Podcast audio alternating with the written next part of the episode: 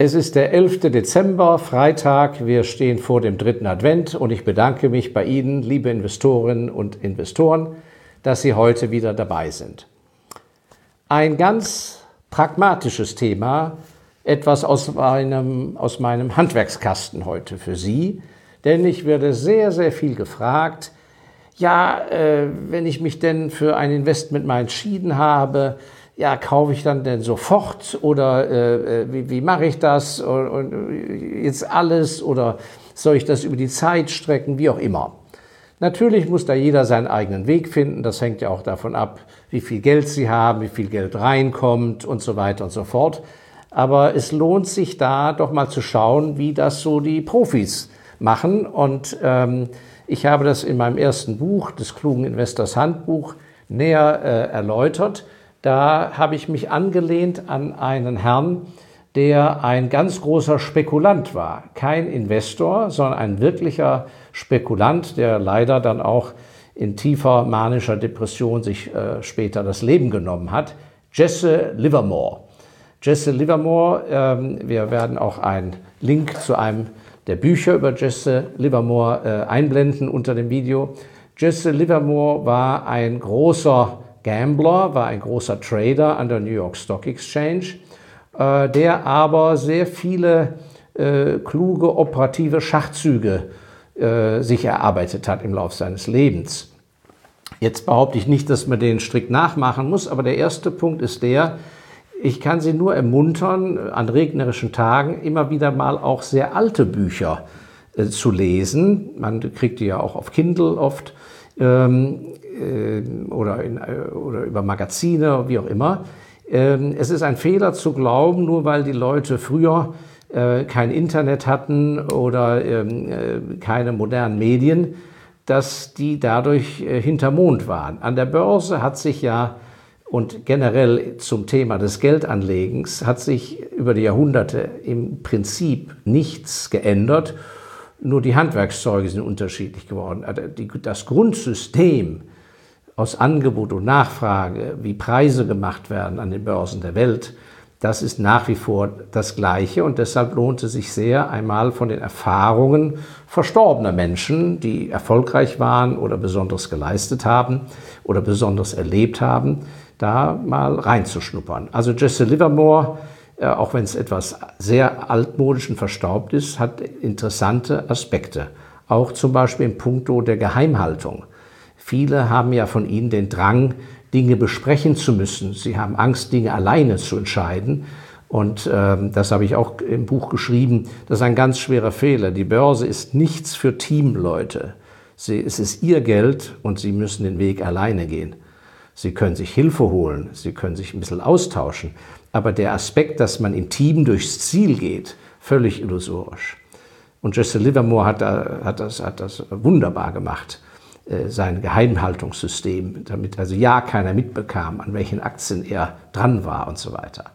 Ja, und wie mache ich so etwas? Ähm, wenn Sie also zu Hause ein bisschen Platz haben und an der Wand nicht nur den Van Gogh hängen haben wollen, dann empfehle ich Ihnen Dinge, die Ihnen besonders auffallen oder die Sie gelesen haben. Ich äh, investiere dann in Geld und ich mache dann einen, hole einen Rahmen, schreibe mir Dinge raus und hänge mir das an die Wand oder auch manchmal die Fotos äh, dieser Menschen, einfach damit ich äh, immer wieder doch im Angesicht dieser Person oder aber diese Kernpunkte, dass die mir nicht verloren gehen. Denn was man so abheftet oder abspeichert, das hat man physisch nicht vor Augen. Und ich wandle also de facto in meinem Kontor an solchen Dingen immer wieder vorbei und dadurch geraten sie nicht in Vergessenheit. So, und angelehnt an Jesse Livermore, nun die pragmatischen Punkte. Wie baut man klassischerweise, wenn man sich für ein gewisses Investment in einem Fonds oder in einer Aktie entschieden hat, wie sollte man schrittweise so etwas aufbauen? Und da hat er äh, acht gute Punkte. Erster Punkt, 20 Prozent der Investitionssumme, die Sie in diese Position stecken wollen, also in diese Aktie oder in diesen Fonds, der erste Kauf ist 20 Prozent dieser gesamten Summe. Also, wenn Sie haben, vorhaben, dass es auf Dauer 100.000 Euro sein soll, dann sind das 20 Prozent, also 20.000, paff, werden gekauft im Markt, ohne Limit, ohne Überlegung, ob es am Freitag günstiger ist als am Montag. Dann der zweite Punkt, was ist das? Ganz wichtig, nichts machen, abwarten. Abwarten, ob man einigermaßen richtig gelegen hat, ob die Achse stabil bleibt oder sich in die Richtung bewegt, langsam nach oben. Wehe, wenn es nach unten geht, dann ist ja der normale Instinkt von den meisten von Ihnen, psychologisch steckt das in uns drin, oh, da muss ich schnell nachkaufen, jetzt kriege ich es ja billiger als die ersten 20 Prozent. Und genau so macht man es eben nicht. Ich habe dazu, glaube ich, 20 Jahre gebraucht, äh, so bis zu meinem 40. Lebensjahr, bis ich das tiefenpsychologisch in mir verinnerlicht habe. Und meine Erfolge beruhen darauf, dass ich nicht in diese fallenden Messer greife, wie man sagt, und dass, wenn etwas gegen mich läuft, ich nicht da sauer reagiere, sondern sage, hups, da stimmt was nicht, vielleicht habe ich etwas übersehen. Ich habe zwar viel Erfahrung und halte mich für recht äh, schlau oder für, für fachkompetent, aber wenn der Markt gegen mich läuft, anders als ich es erwartet habe, dann gehen bei mir die Alarmzeichen an und dann investiere ich nicht.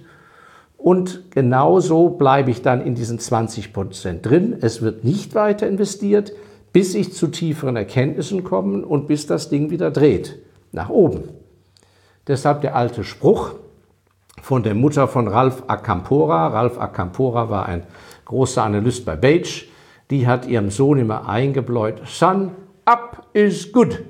Wer Aktien kaufen will, muss sich über höhere Kurse freuen und nicht ärgern, dass er ein bisschen mehr zahlen muss. Denn der Trend ab bestätigt, dass es ein Zeitpunkt ist zum Investieren.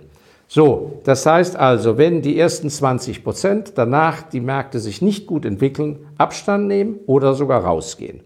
So, dann dritter Schritt, es werden wieder 20 Prozent investiert auf die ersten 20 Prozent, also nochmal 20.000, wenn der Aktienkurs einigermaßen nach oben sich entwickelt hat.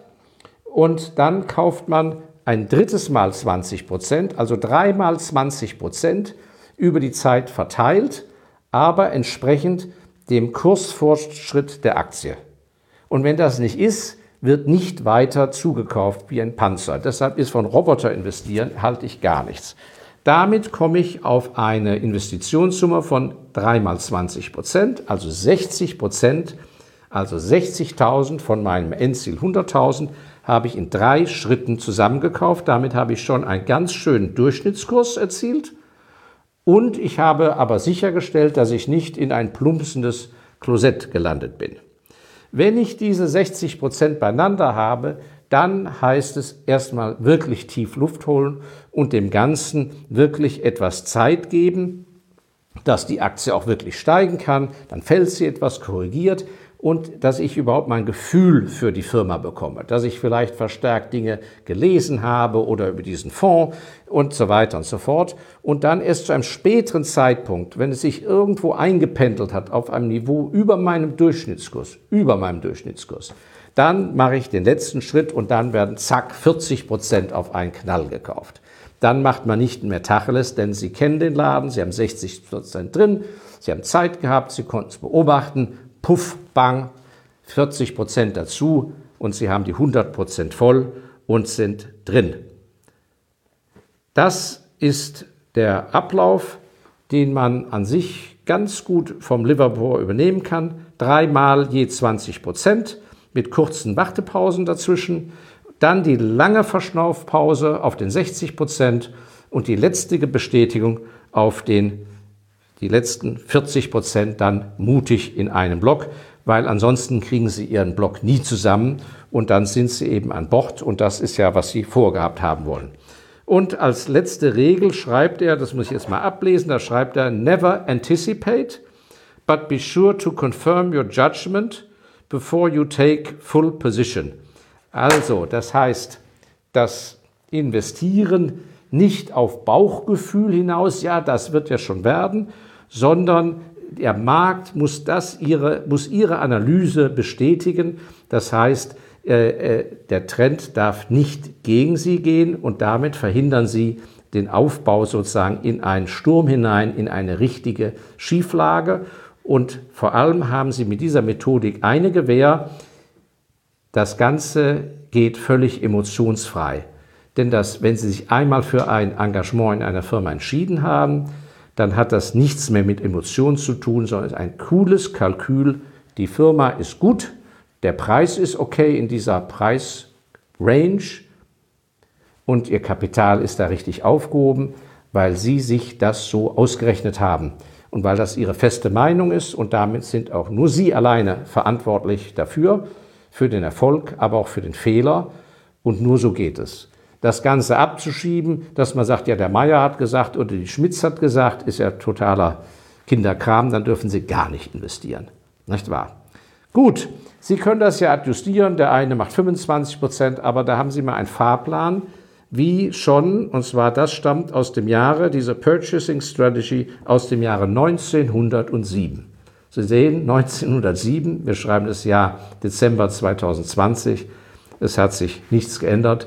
Und wenn Sie sich an so eine Methodik halten, werden Sie immer an eine recht gute Ausgangsbasis haben, eine Ausgangsbasis haben, eine Position aufzubauen. Ja, vielen Dank für, Ihr, für Ihre Geduld und für Ihre Aufmerksamkeit. Ein kleiner pragmatischer Griff in den Handwerkskasten heute. Und ähm, wie ich letztes Mal schon sagte, bitte sind Sie so nett, stellen Sie Ihre Fragen in die Kommentarleisten. Äh, liken Sie bitte die Fragen, die Sie gut finden. Und wir werden versuchen, äh, zu einem Jahresabschlussvideo in der Weihnachtszeit, um die Weihnachtszeit herum, wann immer die Zeit es erlaubt, viele dieser Fragen zu beantworten. Da freue ich mich schon drauf.